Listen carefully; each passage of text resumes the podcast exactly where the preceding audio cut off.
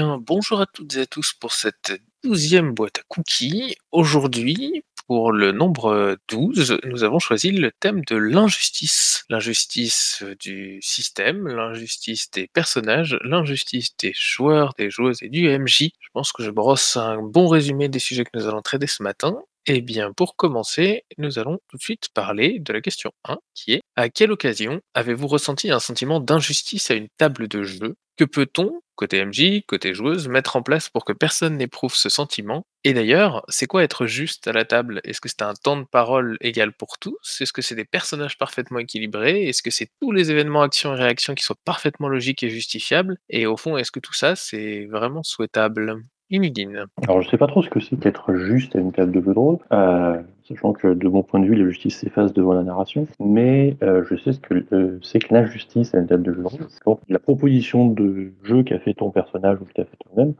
euh, est effacée pour des considérations euh, bêtes et méchantes que ça arrange pas les autres. Euh, et ça c'est très désagréable.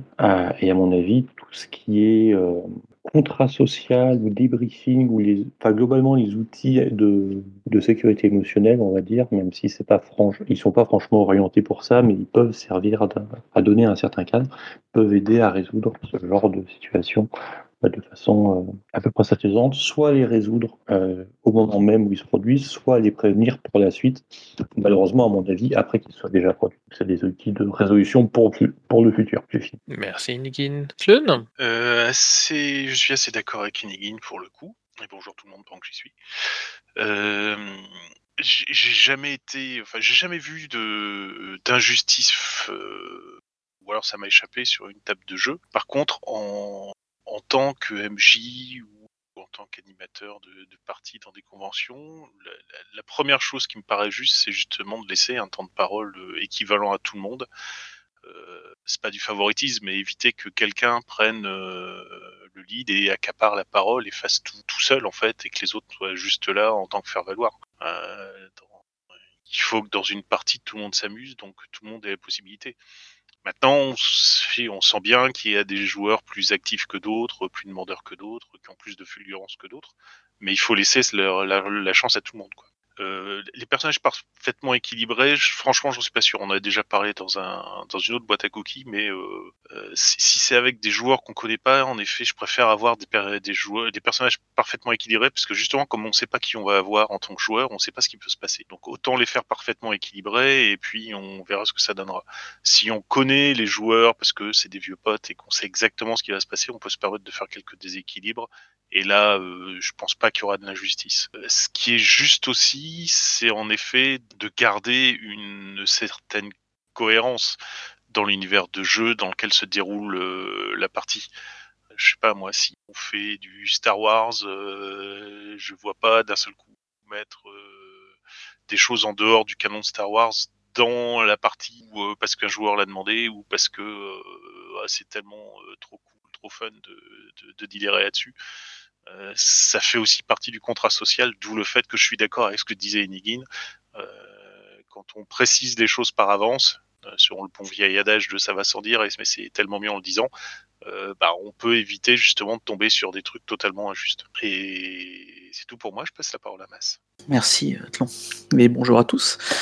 Moi, je vais, aller dans votre sens, hein, ça me paraît... Euh, moi non plus, je n'ai pas je n'ai pas souvenir d'avoir connu une injustice euh, vraiment euh, incroyable à une table de jeu.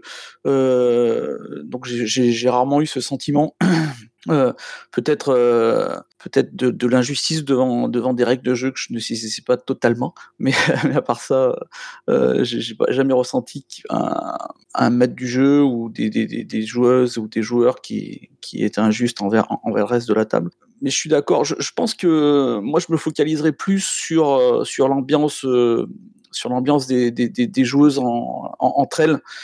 Et, c'est là, à mon avis, que on va, on va éviter ce, ce concept d'injustice. Si, si toutes les joueuses se font confiance, si, euh, si elles vont dans le même sens, et ben, et ça, et ben, ça marchera.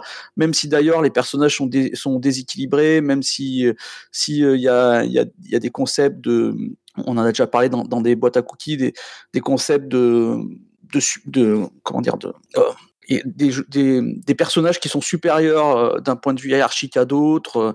donc là, un déséquilibre évident. voilà.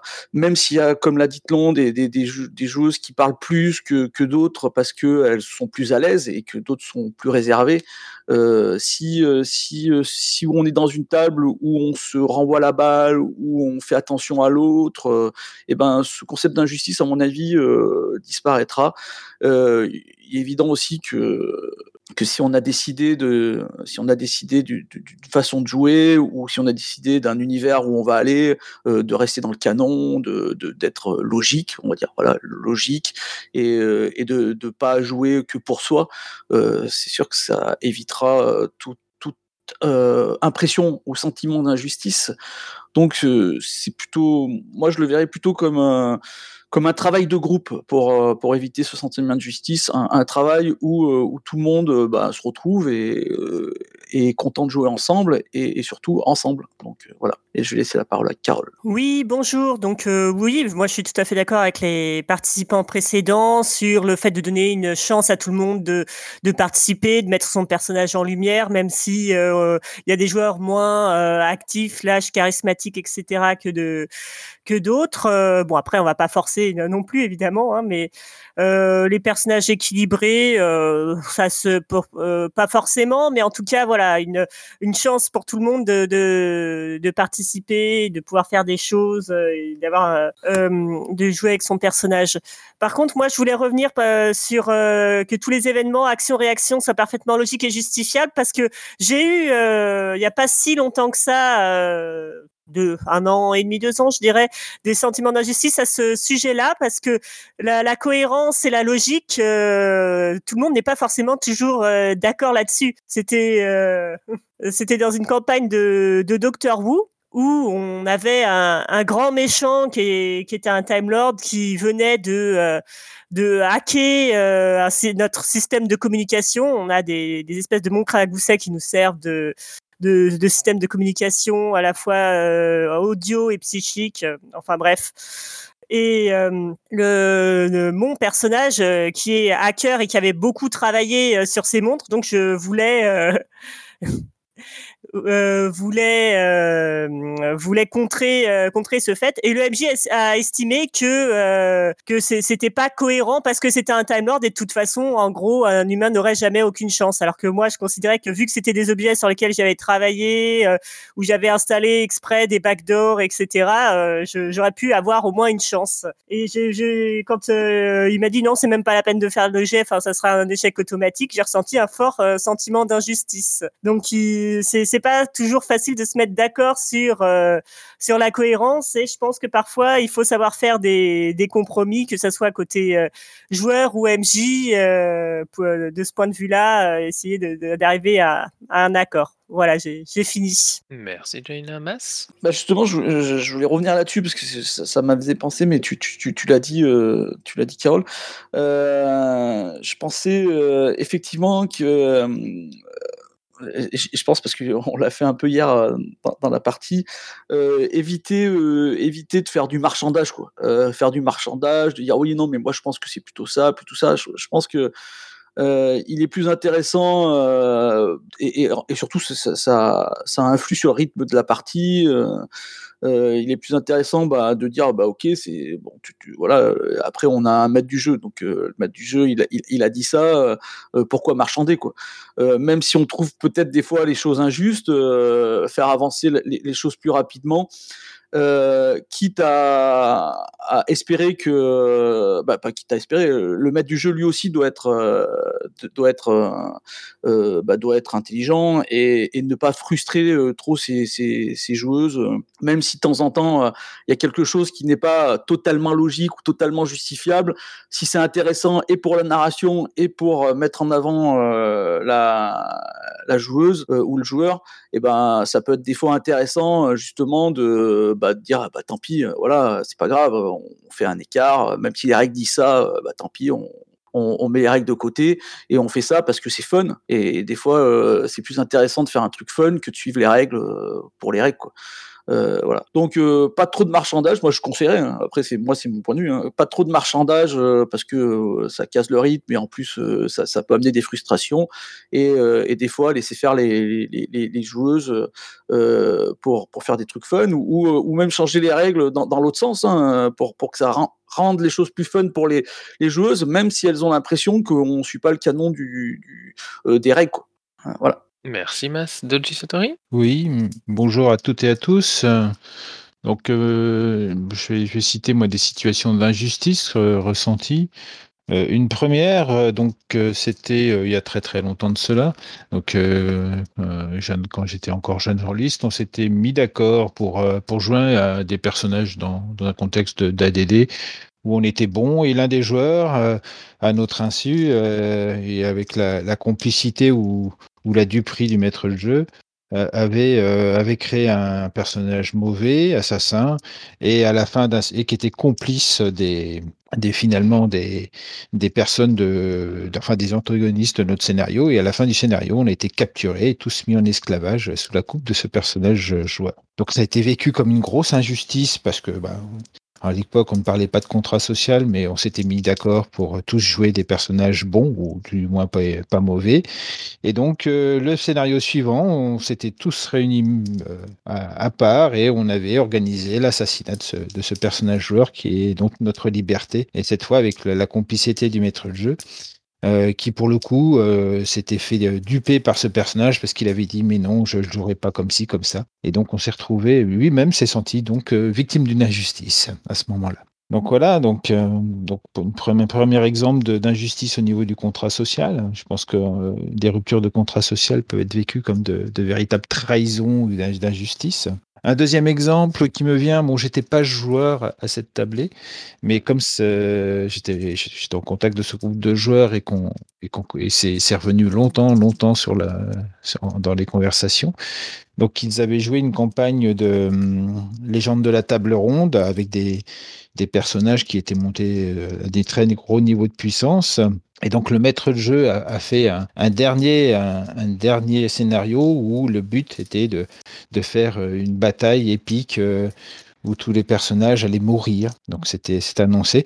Et l'un des joueurs a, mis son, dans, ce, scénario pas son personnage qui avait joué euh, toute la campagne, mais un personnage qu'il avait joué occasionnellement. Et donc ce personnage est mort pendant cette bataille épique secondaire, on, on pourrait dire, alors que les autres, les autres joueurs ont joué leur personnage euh, ben, épique et qui, est mort. Et donc, ces, ces joueurs euh, ont vécu, qui ont eu leur personnage principal mort, alors que l'autre joueur a pu continuer en solo son personnage euh, avec le maître jeu, ont vécu ça comme une injustice. Donc, une, une rupture d'égalité flagrante entre guillemets, hein, tout est subjectif aussi là-dessus entre entre joueurs. Donc oui, moi, je pense qu'il faut mettre en place des, des choses qui sont pour éviter ce, ce genre de, de sentiments euh, parce que c'est des sentiments qui sont forts. Euh, il faut que ben, il faut que le contrat social soit respecté et que la place de chaque joueur et joueuse soit respectée. Voilà. Euh, pas, forcément en temps de parole, pas forcément en équilibre, en vrai, même pas du tout, euh, mais en tant que, en tant que, que respect. Voilà. Voilà, je passe la parole euh, à la personne suivante, Virgile. Bonjour. Je ne vais pas revenir sur le- l'histoire du contrat social. Par contre, je voulais intervenir un peu à l'inverse de Mass. Euh, pour moi, euh, justement, appliquer les règles, c'est aussi, elles sont garantes de, la, de la justice autour de la table, pour moi. C'est-à-dire que c'est pas l'arbitraire du meneur de jeu qui va décider si quelque chose est possible ou pas, ou c'est pas l'arbitraire d'un joueur.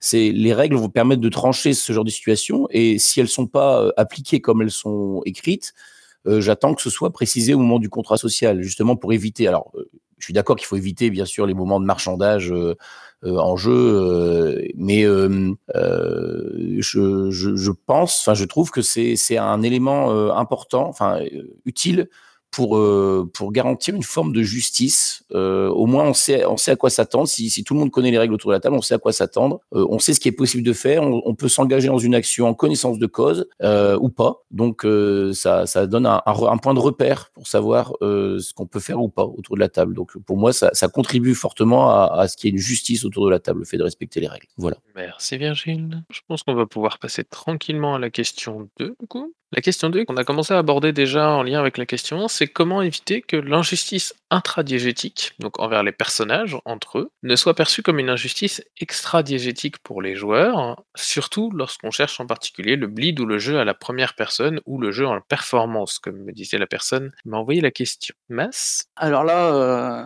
bah là c'est un travail de, là c'est un travail de joueuse. hein. Je, dirais que c'est même euh, une des parties importantes pour moi, du moins, euh, du travail de, la joueuse, euh, dans le fait de, euh, bah, déjà, de savoir.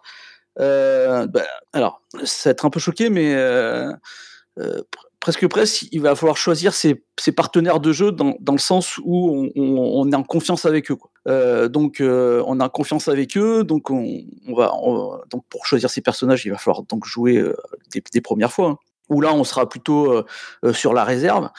Et euh, quand on, a l'impression que, bah, que ça peut matcher, et ben là, on, peut se, lâcher et, euh, et, donc euh, faire des choses qui, ne sont pas ce que les jou- joueuses entre elles se feraient, mais faire des choses que, que les personnages peuvent faire. Donc, on, peut, on peut le dire, hein, des drames, peut-être trahir, peut-être un peu de CVC, et peut-être des pics, et compagnie. Et là, et là, il faut être en, tota- totale confiance. Et bah, moi, je, moi, moi, je dois être en totale confiance en, en sachant que les joueurs en face ne vont pas, euh, ne vont pas prendre ça pour elles. Euh, donc, euh, et, et, et, que elles, savent que euh, on reste dans un jeu et que si si je lance des pics, je, je, vais le, le faire non pas pour pour pour faire le malin et dire et, vexer la, joueuse en face, mais juste pour voilà. Donc c'est vraiment une question de confiance et et donc euh, et ça la confiance ça peut s'acquérir qu'avec de l'expérience. Donc euh, plus- plusieurs parties ensemble euh, voilà quoi. Donc être prudent quand on commence faire des quand on fait des one shot avec des, nouvelles joueuses ou joueurs être prudent ne, pas trop justement rentrer dans, ce type de dans ce type de jeu voilà. Et, après quand on, est sûr bah quand on est sûr on n'est jamais sûr hein. ça, des fois ça marche pas. Des fois on pense que les joueurs ne le prendront pas pour eux mais le prennent pour eux. Euh, donc euh, voilà mais bon ça c'est les aléas. Euh, même avec de l'expérience mais voilà. Donc voilà. Moi je pense que c'est c'est la confiance le terme le plus important dans, dans cette histoire. Merci Mass. Virgile? Alors pour moi, ça se joue avant et ça se joue après. Ça se joue avant, comme le disait Mas, dans le choix des partenaires, dans l'établissement du lien de confiance, dans le contrat social. Et euh, ça se joue euh, après aussi euh, lors du débriefing où on revient sur euh, sur ce qui, qui a pu poser problème, sur des ressentis et justement sur euh, ce moment où on va aider aussi chacun à quitter le personnage et à retrouver euh, son identité. Donc c'est et ça, ça peut être utile, je pense, d'avoir un quelqu'un qui peut servir de médiateur pour ça, quelqu'un qui aide à, exposer les choses de façon euh, plus neutre, euh, qui permet de prendre du recul vis-à-vis de ce qui s'est passé durant la partie euh, et de permettre donc de remettre un petit peu les pendules à l'heure sur sur sur ce qui s'est sur ce qui s'est passé. Et donc pour éviter pour gérer le bleed parce que c'est vrai qu'on on peut je pense que moi j'aime bien jouer avec avec les émotions de, de mes personnages les ressentir mais euh, effectivement, il y, a, euh, il y a toujours ces outils de sécurité, hein, que ce soit euh, la sécurité qu'on met en place en amont via par exemple carte X ou ligne voile, etc. Ou après en débriefing, on, on arrive à prendre du recul un peu vers avec tout ce qui s'est passé. Voilà, c'est juste ce que je voulais euh, dire. Je passe la parole à Tlon. Merci Virgile. Alors, euh, j'ai une petite réponse euh, par rapport à comment éviter ce genre de choses. Euh, c'est dommage que Chouba soit pas là parce qu'il aurait pu en parler aussi, vu que euh, on a mis ça en place tous les deux sur un jeu qu'on développe. Euh, on a défini en fait des règles d'or, pas énormément, il y en a quatre hein, dans, le jeu, dont la, règle d'or est grosso modo, on ne peut absolument pas aller contre cette règle, ni les joueurs, ni l'équivalent du MJ.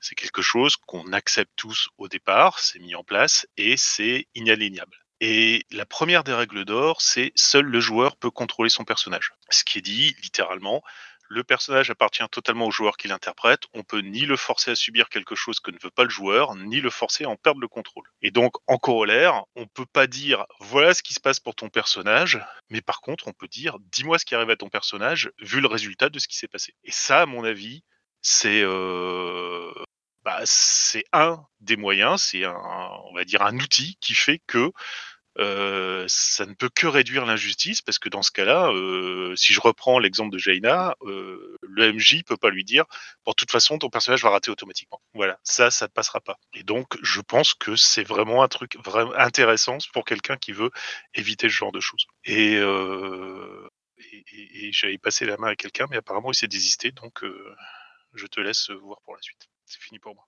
Merci Tlun. Effectivement, la personne s'est désistée pour l'instant. Et donc du coup, eh, ça me laisse le champ libre pour poser la troisième question de ce matin, qui est euh, sans doute, euh, on l'a vu, on c'était un petit peu lié à l'anecdote de Jaina tout à l'heure aussi. Utiliser le hasard pour la résolution des actions, est-ce générateur d'injustice? Comment gérer l'injustice due au hasard du système de jeu et que faire par exemple si un joueur enchaîne échec sur échec? Et Batlun. Bon, je vais reprendre la parole, je vais finir par monopoliser le truc, et donc ça serait injuste par rapport aux autres, mais bon. Euh, non, le, hasard, ça peut être intéressant pour euh, relancer des rebondissements, en fait. Parce que c'est un peu le, principe d'incer- d'incertitude, d'incertitude d'Eisenberg mis au niveau du jeu de rôle. C'est que le, joueur et donc tous les membres de la table ne savent pas ce qui va se passer derrière. Et donc il y a toujours un risque que ça fonctionne, que ça fonctionne pas, etc.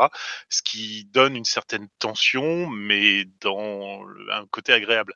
Par contre, la contrepartie, c'est que justement, ça peut donner des choses complètement injustes.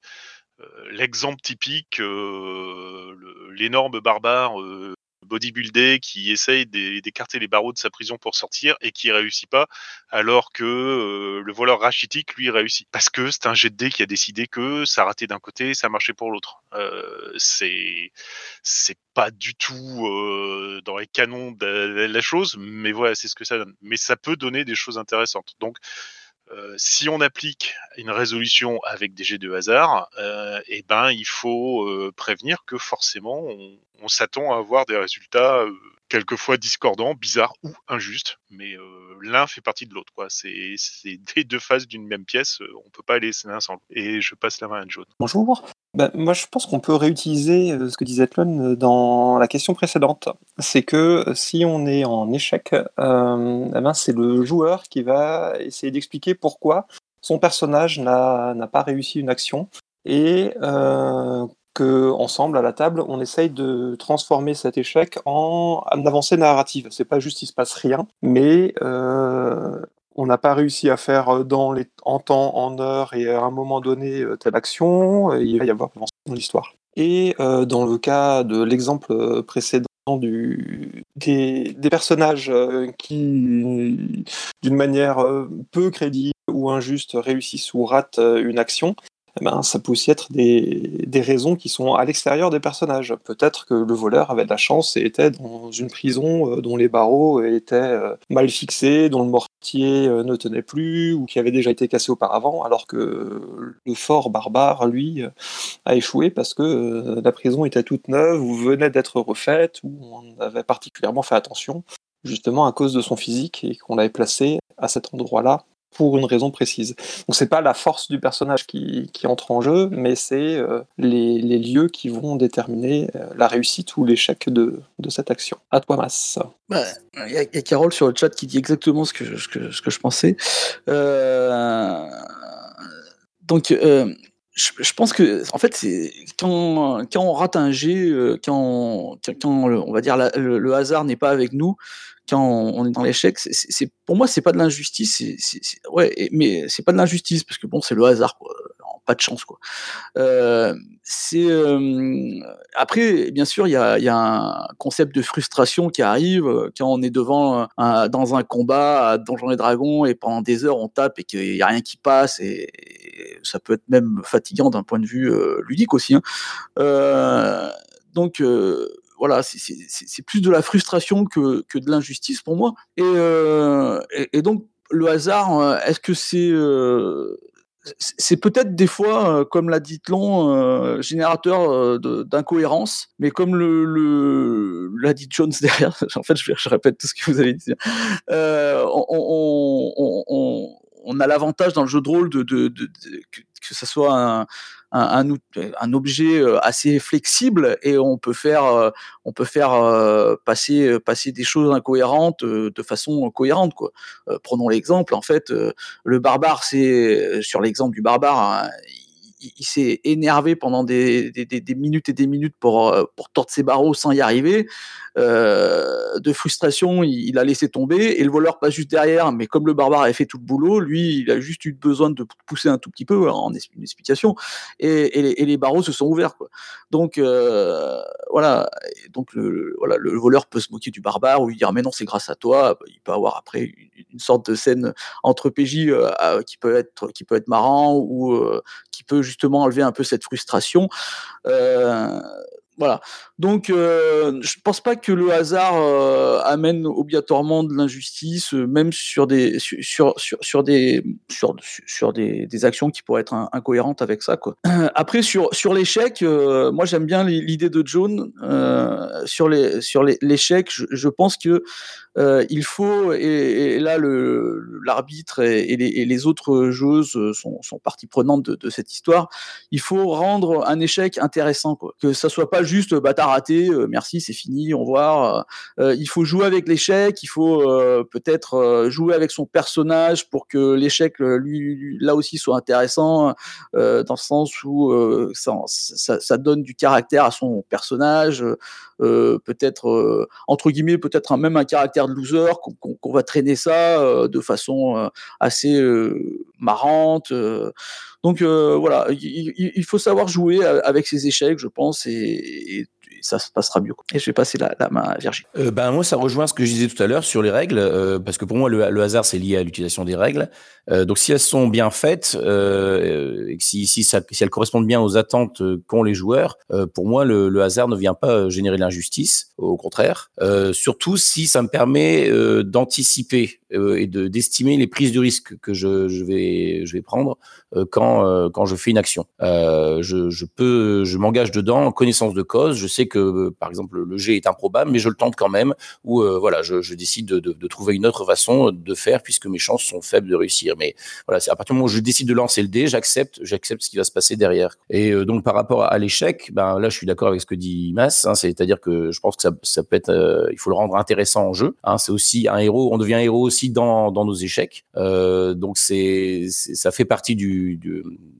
ben, du chemin euh, des, héros. Et alors il y a certains jeux qui le gèrent euh, en, donnant une compensation. Je pense par exemple à Dungeon World où euh, quand on fait un 6 moins, hein, donc qui est normalement un échec dans le, système, on gagne un point d'expérience. Donc ceux qui vont faire plus d'échecs vont finalement progresser plus rapidement et vont voilà vont avoir peut-être d'autres atouts que, ceux qui réussissent tout le temps et donc ils ont ils ont une compensation par le par le système. Donc voilà, ça peut être aussi les règles peuvent aussi apporter aider à gérer ce, sentiment de- quand elles sont bien faites. Et je passe la parole à Doji. Oui, je, rejoins ce que, dit Virgile. euh, dès lors qu'on a le choix de jeter les dés, euh, que les, dés, le hasard font partie intégrante du, système, euh, il n'y a, pas d'injustice à jeter les dés. C'est déjà un choix de jeter les dés. Hein, il, y a, une règle qui, est utilisée euh, souvent tacitement ou explicitement, qui est dire oui ou jeter les dés. Donc, euh, donc en soi-même, euh, je pense qu'il ne faut pas être prisonnier d'un système ou d'une résolution. Et, à chaque fois, le, le jet de dés se justifie euh, par rapport à une réussite automatique ou justement un risque d'échec de l'action. Donc dès lors, faut pas, faut pas aller forcément aller plus loin que ça, quoi. Donc euh, il n'y a pour moi, enfin, euh, du coup, il n'y a pas d'injustice liée au, hasard du système de jeu. Je dirais même que si on se plaint d'un système de jeu trop hasardeux, euh, il faut au moins jeter les dés ou il faut changer de système. Euh, que faire, par exemple, si un joueur enchaîne échec sur échec Il faut peut-être avoir davantage de systèmes avec des réussites automatiques ou des échecs qui ne sont pas, euh, qui ne sont pas des, choses euh, trop souvent bah, complètement euh, ridicules ou complètement euh, disproportionnées par rapport aux capacités du personnage. hein. Par exemple, si, c'est quelqu'un qui est un avocat réputé, l'échec d'un jet de dés, c'est tout simplement qu'il est un peu moins brillant et pas forcément, et pas forcément parce que il, a, fait n'importe quoi. Donc, souvent, les échecs que l'on trouve injustes sont liés par rapport à l'image qu'on se fait du personnage, de ses points forts, et aussi par rapport à, un certain réalisme, même si c'est pour beaucoup c'est un gros mot, c'est-à-dire le réalisme dans le sens où mon personnage est champion de tennis, il est classé, euh, je sais pas quoi, je connais rien en tennis, mais euh, il rencontre un débutant et les dés font que ben, euh, le débutant refait, réussit et le, le spécialiste du tennis euh, rate. Donc ça, euh, bah, il y a une incohérence parce que on aurait dû faire une victoire automatique parce que sinon on trifouille effectivement la réalité et la cohérence pour que, être conforme au dé. Donc euh, il ne faut pas être non plus prisonnier d'un système d'aléatoire ou alors bah, des fois ne pas hésiter à dire bah non on n'aurait pas dû jeter les dés, on revient en arrière. Donc l'important c'est que c'est derrière effectivement euh, il n'y ait pas d'échec qui soit vécu comme une injustice. Voilà. La main me revient. Et pour passer à la question 4, je crois, question 4 qui est la suivante. Est-ce que résoudre les actions physiques via le système de jeu et les actions sociales via l'interprétation du personnage est, à votre goût, une injustice? Clone. Ça peut être une injustice si euh, on a en face une joueuse qui est pas à l'aise justement dans les interactions sociales. Euh, si on a quelqu'un qui sait parler en public, sait prendre la parole, qui a du bagou, qui, euh, a de la prestance, quoi. Il n'y a aucun problème pour qu'il joue lui-même ses interactions sociales en roleplay et qu'on les valide en disant oui c'était superbe, euh, ça passe euh, automatiquement. Euh, par contre, euh, si on tombe sur quelqu'un euh, qui est handicapé parce que bégaye ou qu'il n'arrive pas, etc. la règle est là justement pour pallier ce genre de choses.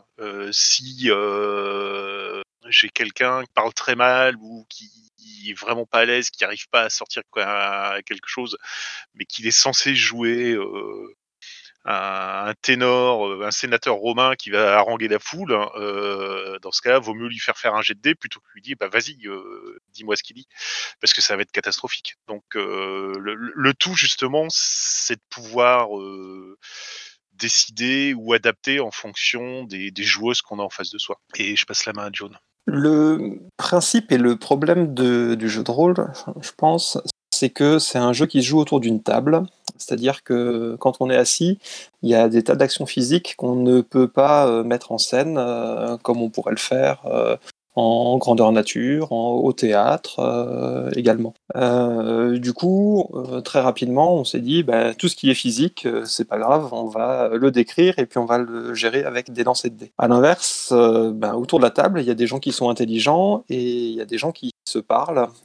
Et on a eu du coup euh, tendance, à mon avis, et puis encore aujourd'hui, à se dire ben on va utiliser l'intelligence des joueurs plutôt que celle des personnages, on va utiliser les capacités euh, sociales euh, et d'expression des joueurs plutôt que celles des personnages. Et pour moi, ce qui fonctionnerait le mieux, c'est que quelle que soit la situation, dans une activité physique ou sociale, les les joueurs décrivent leurs intentions, ce qu'ils ont envie de faire et la façon dont ils le feraient. Euh, d'une façon, pour tout ce qui est interprétation du personnage, qu'on le fasse euh, pour les actions sociales, qu'on le fasse euh, un peu plus fouillé, c'est toujours intéressant effectivement pour l'immersion des, différents joueurs. Et qu'en fonction de ça, on définisse la difficulté euh, du lancer de dés à faire ensuite. Que en fonction de, la prestation du joueur, du coup, euh, on passe d'une réussite ou d'un échec automatique à une difficulté plus ou moins euh, grande pour cette action. Et à mon avis, avec ça, ben, quel que soit le type d'action, on doit pouvoir euh, s'en sortir et puis euh, permettre aussi à des joueurs qui sont peu sociaux de, de se mettre en avant et de jouer des, des personnages qui, eux, auraient de plus grandes compétences de ce point de vue-là. J'en ai terminé. Masse. je suis pas sûr d'avoir tout compris, mais euh, on, on, on, en revient euh, à cette histoire de player skill, quoi. De, de savoir si euh, on, privilégie le, bah le privilégie la, compétence du joueur sur donc sur tout ce qui est social, car comme l'a expliqué Jones sur ce qui est physique, c'est un peu compliqué de, se mettre des coups, des, des, baffes à travers une table. et voilà, c'est une question euh, qui, c'est une question qui, qui, peut être discutée. Moi, moi, je suis plutôt de l'avis de de privilégier euh, là du coup le ludisme, donc euh, pour, pour, pour justement qu'il n'y ait pas de trop d'injustice entre les personnes qui, bah, sont très dans, le social, qui sont, très, euh, euh, bah, qui prennent souvent d'ailleurs le, projecteur. Euh, ça, ferait presque une double injustice dans le sens où ils prennent le projecteur et en plus, bah, ça leur facilite la vie dans le jeu, alors que ceux qui sont un peu plus réservés euh, se, se, retrouverait, euh, se retrouverait euh, donc vraiment en retrait, quoi, dans, dans, dans, les deux sens du terme. et donc, ouais, je trouve que là, presque, presque, s'il y a des règles qui, qui gèrent ça, vaut, vaut mieux prendre ces, ces règles-là, quoi. Euh, et, et, éviter justement cette injustice euh, qui serait pour moi, qui, peut être très très frustrante pour, pour certains personnages, parce que ils ont décidé de faire des personnages très charismatiques et malheureusement euh, ne le sont pas à la table. donc on, voilà, on peut permettre à un gringalet de jouer Monsieur Muscle, pourquoi ne, pas permettre à quelqu'un qui est timide de jouer quelqu'un qui n'est pas timide, introverti. Donc euh, là-dessus, euh, ouais, je serais plus euh, dans, dans, cette vision des, des choses. je laisserai le player skill parce que le player skill au final, il va toujours se, il va toujours ressortir quoi. ceux qui ont ceux, qui ont euh, des facilités, euh, eh ben, elles ressortiront en jeu et, ça sera toujours du, bonus pour elles. Donc, euh, donc, et donc plutôt ceux qui n'ont justement pas de player skill à, être au même niveau que les autres, euh, donc un peu d'équité et, ça permettra d'ailleurs que tout le monde prenne du plaisir plus facilement, même ceux qui ont du player skill, parce que le vrai plaisir dans le jeu de rôle, c'est quand on voit ses partenaires réussir des choses incroyable, autant que quand on les réussit nous. Et je vais laisser la parole à Virginie. Ouais. Alors c'est difficile de, de, de, répondre de façon générale à cette question. Moi, moi, je suis globalement quand même plus effectivement pour euh, une application des règles, y compris dans les actions sociales. Euh, d'autant que souvent, je trouve qu'il y a une, une, quelque chose qui est mal compris, c'est qu'on on pense que décider de faire ça, c'est de résumer euh, l'interaction sociale à un jet de dés. Alors que c'est comme lorsque les actions physiques, on demande d'abord au, au, joueur de décrire ce qu'il fait, euh, donc de jouer la scène, et après on va la résoudre, le, on va on va utiliser le système pour la résoudre. Euh, donc ça n'empêche pas le roleplay, c'est pas c'est pas un choix entre un jet de dés et le roleplay. Euh, donc on précise dans un premier temps comment on le fait et on, on regarde si ça marche, parce qu'en fait si ça marche, ça dépend pas que, que de la du, de l'interprétation du, du, PJ, ça dépend aussi du PNJ par exemple qui est en face, de ses réactions, de, tout ça. Et là je suis tombé il y a pas longtemps sur sur un, un meneur de jeu qui qui a élaboré une fiche complète pour une interaction sociale, mais vraiment presque comme euh, en l'abordant d'une façon euh, euh, presque comme un, combat entre guillemets, avec des manœuvres, avec avec des, des, points de, de non-retour, etc. Et je trouve que c'est très intéressant pour justement donner une autre dimension d'interaction sociale et, ça permet de mettre en valeur aussi les, personnages qui, décident de s'engager sur cette, sur cette voie-là, qui, sont parfois un petit peu euh, peut-être mis sur la touche, ou en tout cas, voilà, c'est des compétences qui, qui, sont pas forcément investies par les joueurs en se disant, bah, de toute façon, je,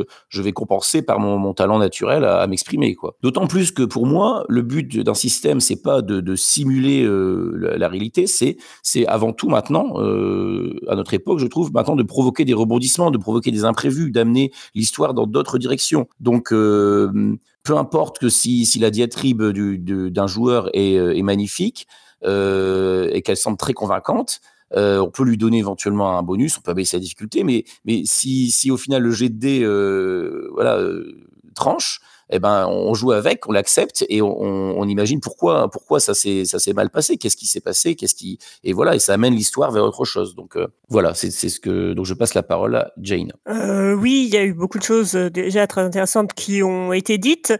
C'est vrai qu'il y a des systèmes qui peuvent rendre ce côté social un peu plus complexe et riche, on va dire, avec, je pense, par exemple, la Bubblegum Show où c'est effectivement les, il y a des espèces de combats sociaux entre entre ados, quand il y a du voilà un rival qui commence à se, se moquer d'un personnage ou ce genre de choses, où il y a plusieurs tactiques en fait qui sont qui sont possibles avec des espèces de points de réputation qui jouent, etc. Alors ça peut être intéressant. Par contre, du coup, ça c'est à peu près aussi long qu'un combat, quoi. Mais ça permet d'éviter le qu'il y ait que le pur roleplay qui qui joue. Ou je pense aussi à, à Cops avec ses pour les interrogatoires, il y a différentes approches qui peuvent marcher. Donc même s'il y a quelqu'un qui fait un excellent roleplay en, euh, je sais pas, euh, persuasion, euh, ça va bien se passer, etc. Ah bah non, sur celui-là, c'était de l'intimidation qu'il fallait faire, donc ça peut être loupé. Il y a une partie un peu, un, peu, voilà, tactique qui peut jouer et donc limiter l'effet grande gueule,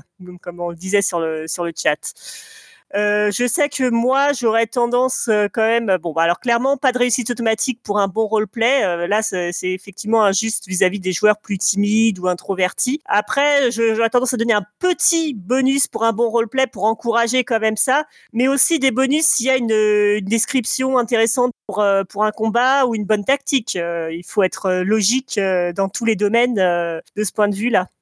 Donc euh, voilà, je pense qu'il n'y a pas de réponse absolument parfaite, mais euh, il y a quand même des, voilà des, petits trucs, des solutions qui permettent d'arriver à peu près à un équilibre qui évite que euh, les, joueurs introvertis soient lésés vis-à-vis des grandes gueules sans complètement, enfin voilà, en donnant quand même un petit un petit plus pour un bon roleplay. Merci Jaina. Doji Oui, merci. Déjà, je dirais que c'est moche de répondre aux questions qu'on a soi-même posées, mais bon, d'un autre côté, euh, c'est euh, un serpent de mer, c'est une discussion qui revient, euh, pas en boucle, mais qui revient périodiquement dans, dans les discussions de, rôliste. Donc, euh, donc voilà, donc euh, moi, mon, point de vue, c'est que bah déjà, c'est un choix de système. C'est un choix de système. Déjà, soit on a des compétences sociales, soit on n'en a pas. Soit on a des compétences sociales et il faut qu'elles soient jouées. Il faut qu'elles soient, c'est-à-dire il faut qu'elles comptent. Euh, sinon, bah, effectivement, euh, c'est, on laisse, on laisse les grandes gueules s'imposer, ça a été, ça a été dit, soit effectivement on n'intervient pas parce qu'on se dit que c'est quand même beaucoup plus simple. Donc euh, et puis derrière ça ça ça vit à la table sans, sans, intervention du système, puisque les compétences sociales sont jouées par, par les joueurs et les joueuses. Donc c'est un choix de système de jeu à la base, un choix de game design, comme on dirait. Donc voilà. Donc, euh, mais donc euh, comment faire dès lors pour qu'elle pour qu'elle rentre en compte? Donc ça a été, évoqué par plusieurs des interlocuteurs, Tlon, Virgile, enfin un peu tout le monde. Euh, je dirais que bah, ça peut être joué soit sous forme de jet brut, soit, euh, soit une interprétation qu'on a fait un jet au milieu, ou, ou simplement la prise en compte des capacités sociales euh, des, des personnages. Euh, C'est-à-dire que ben, si le tel personnage euh, a une capacité sociale élevée, le maître de jeu va en tenir compte pour, pour l'interprétation de son PNJ. Donc il, il existe des, des, dizaines, voire des centaines de façons de prendre en compte les capacités sociales du personnage par rapport à celle du joueur ou de la joueuse. En sachant que euh, finalement, euh, qu'est-ce qu'il faut prendre en compte? Il faut prendre en compte pas, pas une capacité, mais un écart entre les capacités du joueur ou de la joueuse et les, les capacités du personnage. Euh, si, à la limite, si, si le personnage est complètement, complètement en accord avec le joueur et la joueuse et inversement, que ce soit en, entre guillemets en capacité élevée, moyenne ou basse, il n'y a pas besoin d'appliquer un quelconque modificateur. Il n'y a que si éventuellement euh, le maître de jeu pense qu'il y a qu'il y a un petit coup de mou ou un petit coup de plus, bon, il peut, il peut, mettre un avantage à ce niveau-là. Donc voilà, euh, donc tout est une question, encore une fois, de, système de jeu qui n'a pas besoin non plus d'être un système où on jette les dés en permanence. Je pense que, au contraire, le maître de jeu doit prendre en compte euh, les capacités du personnage par rapport à celle du joueur ou de la joueuse en permanence. Euh, ça a été cité par rapport à un personnage charismatique alors que le, joueur ou la joueuse ne l'est pas. Et ben donc, c'est que le maître de jeu doit en permanence, pour moi, appliquer que les réactions des PNJ et non, non Dieu que pour ce, ce, ce PJ, ou ce ou cette PJ, et que finalement les autres passent en secondaire. Donc c'est si le monde de jeu n'est pas en accord par rapport aux capacités du personnage, euh, c'est qu'il n'est pas, n'est pas en adéquation avec le, avec le système finalement. Donc c'est pour moi c'est un gros travail du maître de jeu à mettre en, place ces choses. Voilà. Je, je fais juste un dernier point parce que je suis très long. Euh, c'est, on, dit souvent que c'est injuste parce que les actions physiques on les joue comme cela. Les actions sociales, enfin voilà, je jette les dés. Alors que les actions sociales, euh, ben on peut le faire à, donc c'est à la, à la gueule comme ça a été dit. Donc on est avantagé. Euh, oui et non, pas forcément. On voit que souvent, quand on a, quand on a des capacités physiques, c'est qu'une, que- on a une, on a des moyens, mais on n'a pas une obligation de résultat. Alors que souvent, quand on fait des, des sociaux, euh, eh ben, on a, on a une obligation de résultat, quoi qu'il arrive. J'ai réussi mon dé, donc euh, j'ai réussi mon dé, donc je vais réussir. Alors que souvent, ben, en combat, on est sur des actions qui sont résolues euh, par exemple, dans un ensemble de, résolutions avec une résolution séquentielle.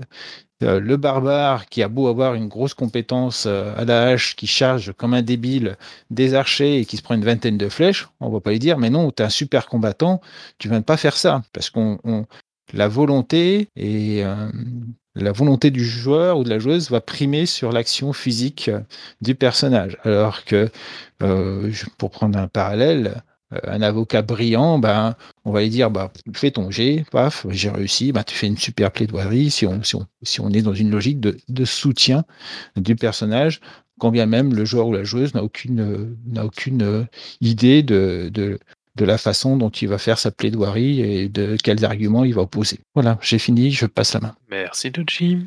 C'est, je crois que la main, je vais la repasser en fait. Je vais poser la question 5 puis repasser la main. Donc la question 5, c'est les XP, les fameux, dans les jeux où il y en a, hein, bien évidemment, parce que sinon, une répartition différente selon les actions des joueurs ou une répartition équivalente, lequel, à votre goût, permet d'éviter pardon, les injustices, et du coup, lequel permet de les inviter. Comme ça, je m'autocorrige.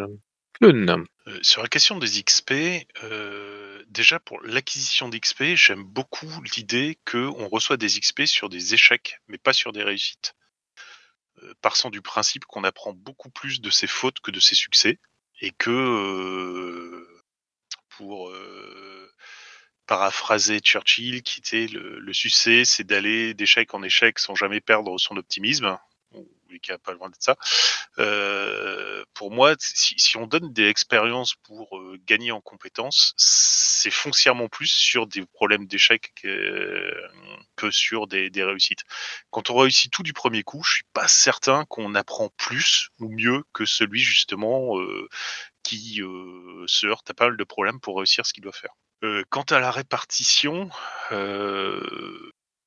bah, j'avoue que je privilégierais plus une répartition équivalente et euh, sous forme de règles pour tout le monde en fait. Si vous faites tel type d'action, vous recevez des XP selon telle formule ou tel tableau ou tel ce qu'on veut. Et puis voilà quoi. C'est sûr que si on commence à dire toi parce que tu m'as fait ça, je donne tant, mais toi vu que tu m'as fait autre chose, je donne pas le même truc. Euh, ça peut très vite, même si c'est pas la base, ça peut très vite partir sur des problèmes de de favoritisme, ce genre de choses. Donc, alors que si c'est euh, la règle est claire et applicable à tout le monde, on peut difficilement dire qu'il y aura de la justice dessus. Et euh, c'est tout pour moi. Merci Tlun.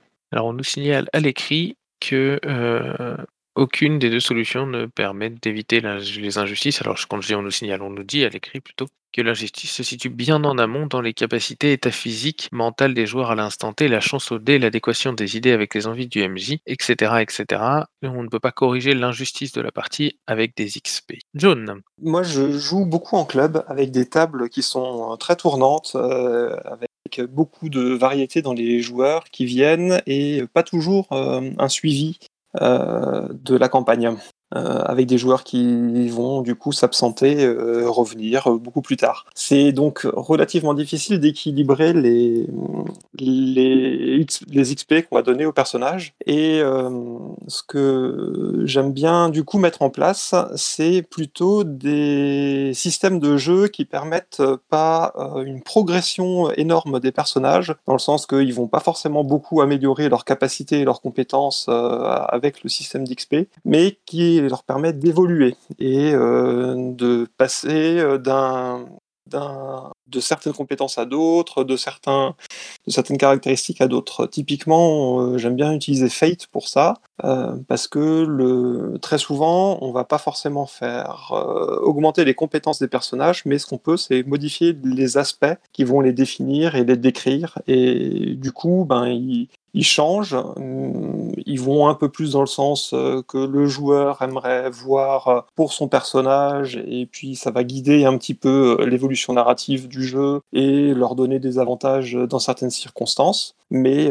sans pour autant leur permettre une grosse progression qui en plus me paraît souvent artificielle. quand on passe d'un niveau 1 à un niveau 10 et que d'un coup on évolue terriblement, ça évite aussi toutes les difficultés liées à à l'âge des personnages et ce genre de choses. J'en ai terminé. Merci John. Virgile? Oui, euh, ben, je reste un peu sur la même ligne, c'est-à-dire que je pense que si, si le système permet d'encadrer les choses, c'est pas mal. Euh, ce qui est toujours délicat, c'est quand c'est l'arbitraire du meneur de jeu qui, qui intervient et que c'est lui qui distribue les bons points ou les mauvais points. Euh, ça peut être source de frustration. Donc, euh, j'avais cité tout à l'heure euh, le, le, cas de Dungeon World, hein, où on gagne des, de toute façon un point d'XP à chaque fois qu'on fait un échec. Donc ça, ça peut être une façon de, de gérer les choses. il y a une autre façon aussi, c'est de bien définir, même si on, on définir par exemple des, des quêtes personnelles pour chaque euh, personnage et de dire voilà quand un tel aura accompli sa quête, il, va il va progresser. Donc là, on peut avoir des progressions qui vont être différentes, mais à partir du moment où c'est bien annoncé avant, euh, voilà, je pense que c'est c'est pas gênant.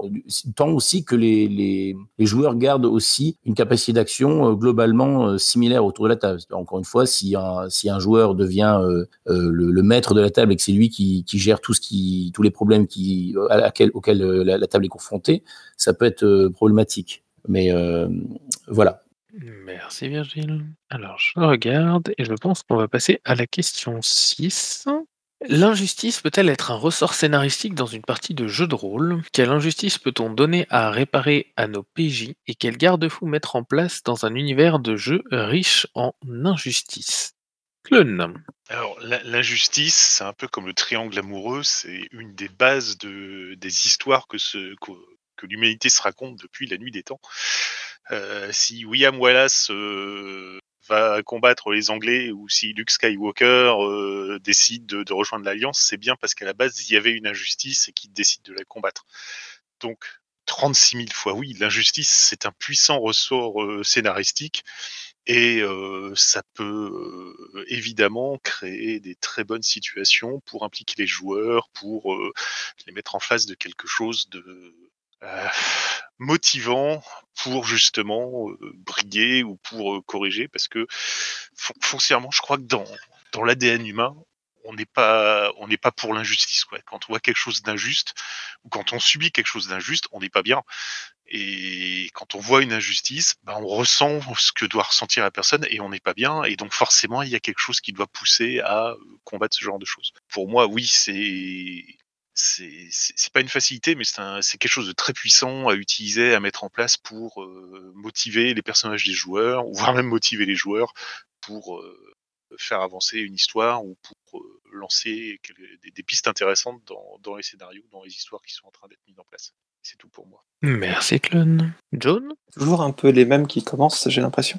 Euh, moi, je voulais intervenir sur la dernière partie euh, de la question. Quel garde-fou euh, peut-on mettre en place dans un univers de jeu qui est riche en injustice En ce moment, je fais une campagne d'un jeu qui se déroule dans le sud des États-Unis dans les années 30, plus ou moins historique, ce qui fait que ben, la place des minorités elle est relativement faible on les met vraiment en retrait et ils sont ils ont des possibilités qui sont vraiment différentes de, de la part des bons euh, WASP.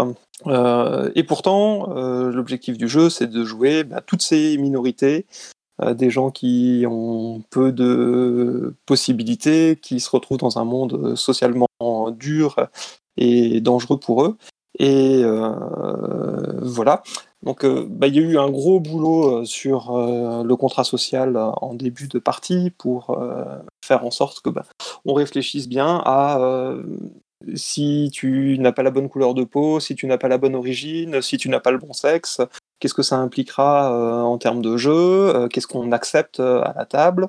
de la part des, du MJ et de ses PNJ, de la part des joueurs, entre eux, aussi euh, et euh, qu'est-ce qu'on veut bien faire avec une carte X évidemment et autres. Euh, on, est peut-être des fois à rebours de, plein d'autres jeux un peu plus mainstream en ce moment qui viennent des États-Unis où on décide de virer tout le contexte historique pour justement mettre en avant toutes ces minorités. Moi, je trouve que c'est plus des fois aussi intéressant de de se remettre dans un contexte et puis justement de, voir de l'autre côté de la barrière, euh, comme on pourrait aussi le faire à, Spire par exemple, j'ai l'impression, où on joue euh, des opprimés qui doivent euh, essayer de, s'en sortir dans, dans, un monde qui est dur et dangereux pour eux. Vas-y Mass. Euh, merci Jones. Je vais prendre, je vais prendre un peu ta suite, avec des avec des expériences aussi. Euh, effectivement, je pense que euh, jouer des injustices, effectivement, c'est un moteur comme le disait Tlon, mais il faut faire attention. attention, le, contrat social est, vraiment très important. je pense à deux campagnes que je suis en train de faire là justement euh, là-dessus. Donc, euh, je vais commencer par euh, Spire, Spire où le, MJ a été clair dès le début et je trouve ça très très intéressant. Donc, nous sommes des elfes noirs qui combattons des elfes et parce que parce qu'il c'est les oppresseurs. Et, le, MJ a été clair dès le début et j'ai trouvé ça très très intéressant. Il nous a dit quoi que nous fassions, nous perdrons. Donc donc on, part pour combattre une injustice, donc l'injustice de, notre peuple, et on sait qu'on a perdu d'avance. Les joueurs le savent, et, c'est là où euh, c'est là où c'est intéressant de jouer une injustice, même si on sait qu'on n'arrivera pas à la dépasser. Euh, et, ça va en total, euh, on va dire presque en total ah, le contraire, donc le, contraire avec Pax Elfica que je, joue aussi, où là le but c'est justement euh, que c'est toujours des elfes hein, d'ailleurs les, les, tyrans. Euh, le, but c'est justement que euh, on arrive à la fin, j'imagine, hein, peut-être qu'on va, on va échouer, mais qu'on arrive à la fin à se défaire de, l'injustice, du fait que les elfes euh, aient pris le pouvoir euh, dans cette ville de, de, de, de.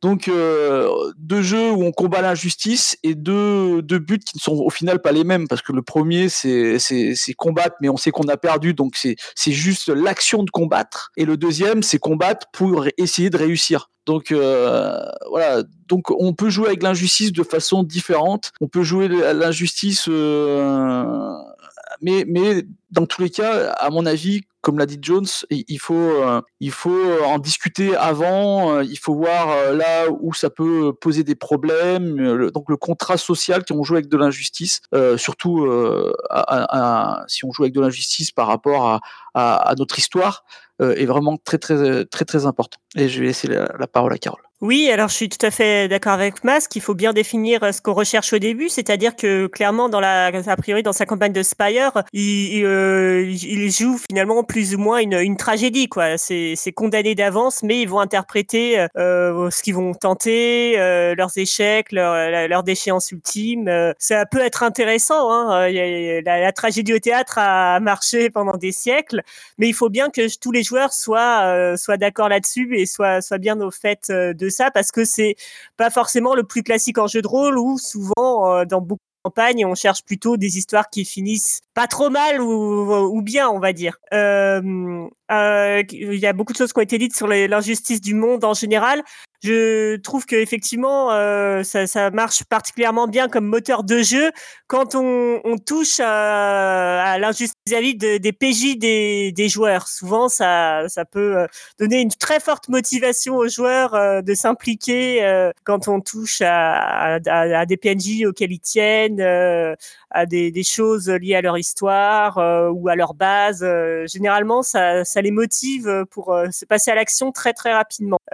Alors généralement, il faut bien, comme de, comme on le disait aussi, que le, le, mettre un peu dans dans le contrat social pour éviter le, le syndrome du euh, ah je vais pas je vais pas avoir de, de PNJ auquel je tiens parce que le, le MJ va, les, va le kidnapper toutes les semaines. Bon non ça c'est pas très intéressant. Il vaut mieux être un petit peu plus subtil et, garder les euh, ce genre d'injustice pour vraiment des moments dramatiques et euh, exceptionnels quoi. Euh, et après ça peut être intéressant d'ailleurs aussi de surprendre les joueurs mais il faut bien connaître son groupe pour savoir si ça va passer. Je sais que, que je l'ai fait une fois dans, dans Exil où j'ai commencé en une une injustice, on va dire, dans, dans une partie immédiaresse où en fait ils ont découvert que euh, ils, jouaient les, les clones de, de, leur PJ qui avaient été remplacés pendant un petit moment avant de, du coup de revenir à leur PJ et ce qui leur a été arrivé. Ça les a bien motivés, mais voilà, il faut être sûr que les joueurs vont bien le prendre. Euh, ça, c'était des joueurs que je connaissais depuis des années. Je savais que sur un scénario, ça pouvait passer. Mais donc voilà, je pense que les, injustices euh, vis-à-vis des, personnages euh, et de, leur histoire, ça peut être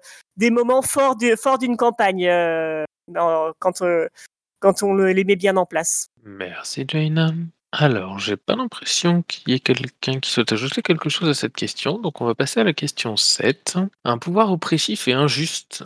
Est-ce que c'est un adversaire, au final, que vous jugez plus intéressant qu'un grand méchant monstrueux? Et si oui, comment le construire? Jaina? Bon, bah du coup, je, recommence euh, sur la question. Moi, je dirais que souvent, euh, qu'une organisation tentaculaire pour une campagne, euh, c'est c'est plus euh, plus enfin c'est plus riche euh, que euh, juste un grand méchant euh, surtout un grand méchant monstrueux qui, qui, est en mode démon ou qui est méchant parce qu'il est parce qu'il est méchant. Donc une faction comme puissante c'est c'est quelque chose finalement de plus complexe à combattre que juste une personne même très puissante. Donc c'est c'est ça ça paraît un, un challenge finalement plus intéressant que le côté bon course à la puissance pour aller poutrer le, grand méchant unique euh, euh, d'une campagne euh, à la Donjon et Dragon classique, on va dire. Euh, donc pour moi, par contre, une faction, euh, il faut à la fois montrer son côté euh, plusieurs visages et, et, en même temps, il faut quand même pouvoir incarner ce côté injuste, donc avoir quelques PNJ qui, qui montrent un peu les, les différentes facettes de, de, ce pouvoir oppressif avec euh, peut-être le, le, fanatique convaincu ou euh, le, le, collabo parce qu'il y est un peu forcé, euh, sinon il, il risquerait d'avoir lui-même des ennuis. on peut comme ça montrer plusieurs facettes de comment les gens vivent et, et s'accommodent plus ou moins de ce pouvoir oppressif et avec en plus du coup des choix compliqués parce que est-ce que lui d'accord il a fourni des informations mais en même temps il, il, il a euh, sa sœur qui, euh, qui, qui travaille pour le pouvoir oppressif et s'il l'avait pas fait, euh, elle aurait risqué d'avoir des ennuis. Est-ce qu'on peut comme ça se permettre de de, voilà de, l'éliminer, de le punir pour qu'est-ce qui jusqu'où on met la limite euh, quand on est si on fait partie de la résistance. Euh, donc euh, ça, donne tout un, un, panel de choses à explorer, je pense, quand on a comme ça.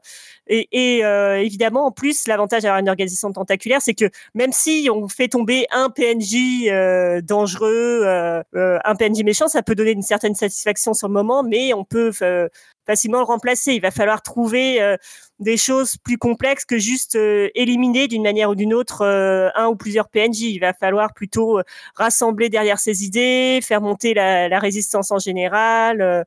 Donc voilà, je pense qu'il y a moyen de faire de, de, belles campagnes avec ce côté faction dominante et, et, PJ qui plus multiples PJ pour explorer ces aspects-là. Merci Jaina Mas? Bah, je vais aller dans le sens de Carole. Euh, je, je pense que, comme elle que c'est vraiment très très intéressant quand un monde se construit euh, autour de, euh, de, de, plusieurs factions. En plus, c'est pas obligatoirement qu'une seule faction, euh, pas qu'un seul pouvoir oppressif. Il peut avoir plein de plein d'interactions entre différentes factions qui essaye de combattre ce pouvoir ou est, allié au pouvoir, euh, au pouvoir en question, euh, c'est une autre façon de jouer que c'est un autre, ouais, c'est un, autre mode de jeu que d'aller euh, d'aller faire du dungeon crawling et aller tuer le, grand méchant à la fin, quoi. Donc c'est après c'est chacun fait ce qu'il aime, on va dire.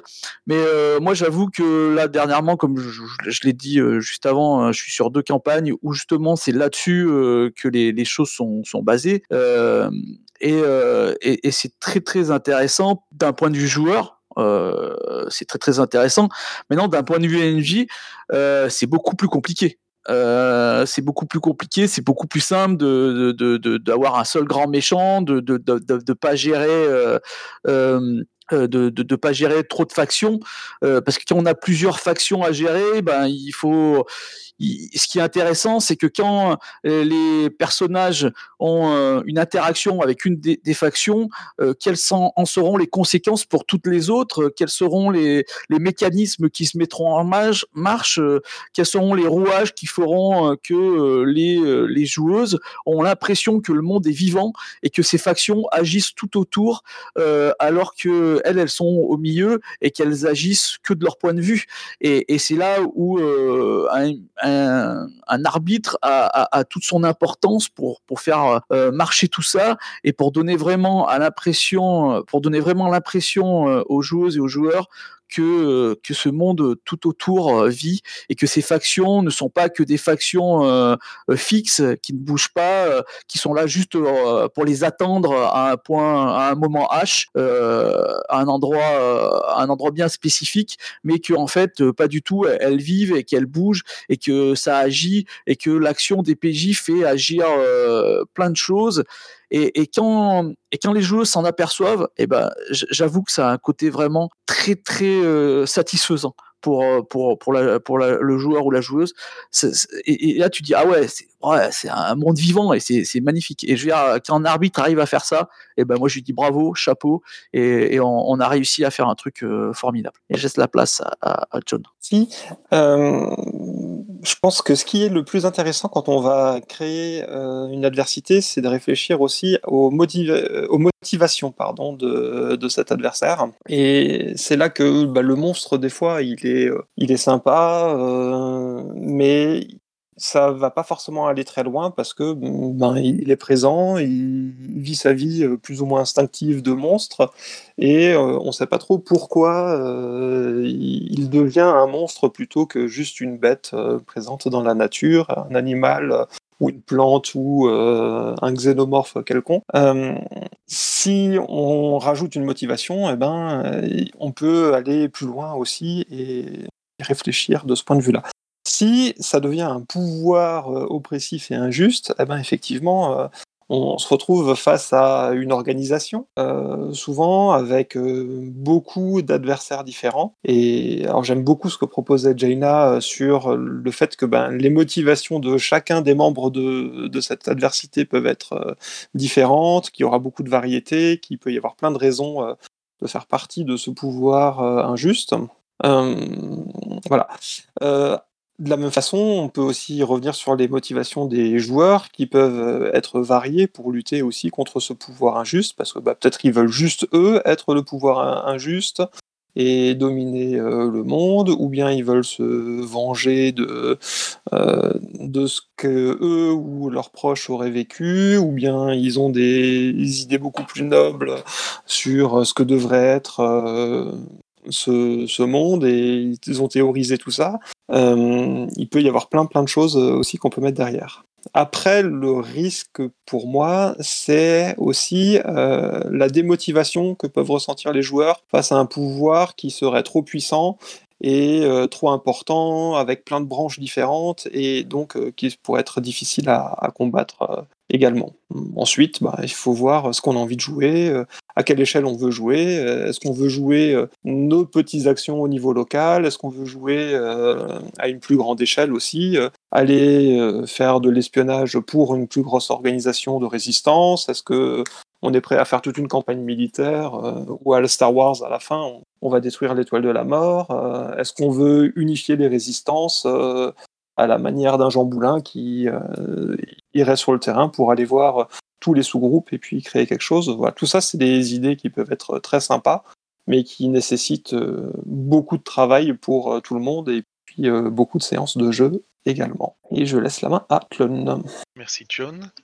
Euh, rien qu'à la question, rien chronique outrance que disaient les précédents intervenants, euh, je pense qu'on peut faire quelque chose de très intéressant sur une campagne ou une petite campagne.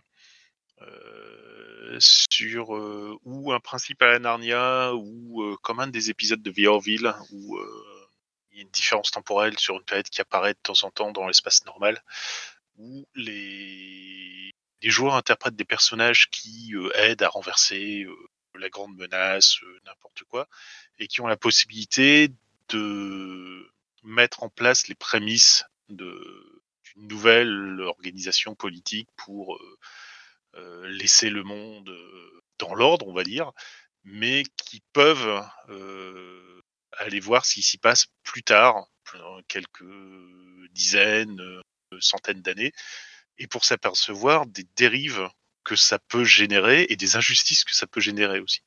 Et donc à voir comment eux peuvent réussir à corriger le tir par rapport à ce qu'ils ont laissé à la base.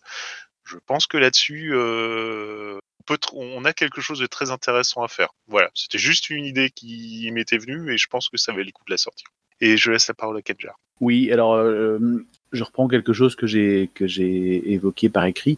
Euh, je pense que quand on ne voit pas le grand méchant de la campagne, c'est probablement que ce sont les PJ, les grands méchants de la campagne.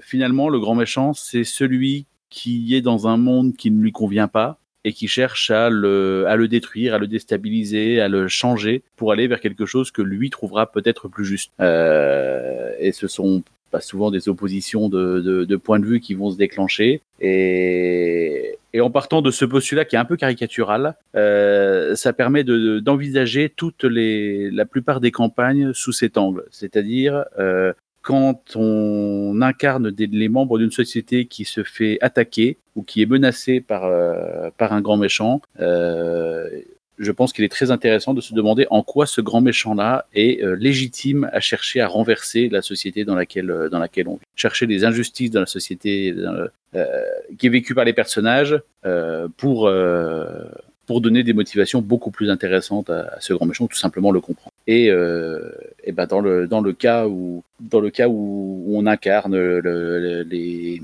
comment dire les pionniers d'une révolution, d'une résistance contre contre l'injustice d'un mouvement oppresseur, et ben du point de vue de ce de ce mouvement oppresseur, les les PJ sont totalement les grands méchants qui cherchent à renverser une société qui est stable et, qui globalement, même si tout le monde n'est pas traité euh, avec égalité, bah, qui globalement tourne correctement. Voilà pour moi. Merci Kanja. Ce que tu viens de dire me faisait totalement penser à la vidéo euh, Le syndrome Magneto, que je vous encourage à, regarder si vous ne l'avez pas fait sur la notion de méchant. J'ai l'impression qu'il n'y a personne qui souhaite prendre la parole, donc eh bien, je vais ouvrir un temps libre, comme à l'accoutumée. euh, si vous avez des choses à rajouter, des questions qu'on n'aurait pas abordées, des éléments qui vous sont venus au cours de la, de la discussion, etc., ben, n'hésitez pas. Sinon, on va pouvoir tranquillement clôturer la deuxième euh, boîte à cookies. Jaina? Oui, c'était juste pour euh, conclure au résumé. En gros, sur l'injustice, je dirais qu'en gros, c'est un sentiment qui est à éviter autant que possible euh, de, euh, autour de la table, mais que par contre, de manière intradiégétique, c'est quelque chose, euh, voilà, un moteur puissant dont on peut se servir sur ple- plein d'aspects et qu'on peut donc cultiver dans pas mal de campagnes. Donc, l'in- l'injustice à la table, non. L'injustice dans l'univers des, des PJ, oui. Merci Jaina. Bon, bah, je pense qu'on va clôturer la deuxième boîte à cookies ici. Alors, merci à toutes et tous ceux qui m'ont envoyé des questions cette semaine. C'est toujours sur euh, votre travail euh, que se base euh, la boîte à cookies et c'est vraiment cool d'en avoir toujours autant. Merci à toutes ceux et à toutes celles qui sont intervenus ce matin, évidemment, parce que vous êtes l'autre part du travail de la boîte à cookies. C'est super aussi. Et je vais vous souhaiter à toutes et à tous une, très bonne semaine, simplement. Et puis on se retrouve la semaine prochaine, du coup, pour la 13e qui sera à la Roll. Puisque du coup, ils nous ont fait le plaisir de pouvoir nous inviter et qu'on puisse enregistrer la, boîte à cookies là-bas. Donc du coup, je vous redonnerai tous les liens et on sera directement en enregistrement depuis la Nickel Reroll. Je vous souhaite à toutes et à tous une bonne semaine.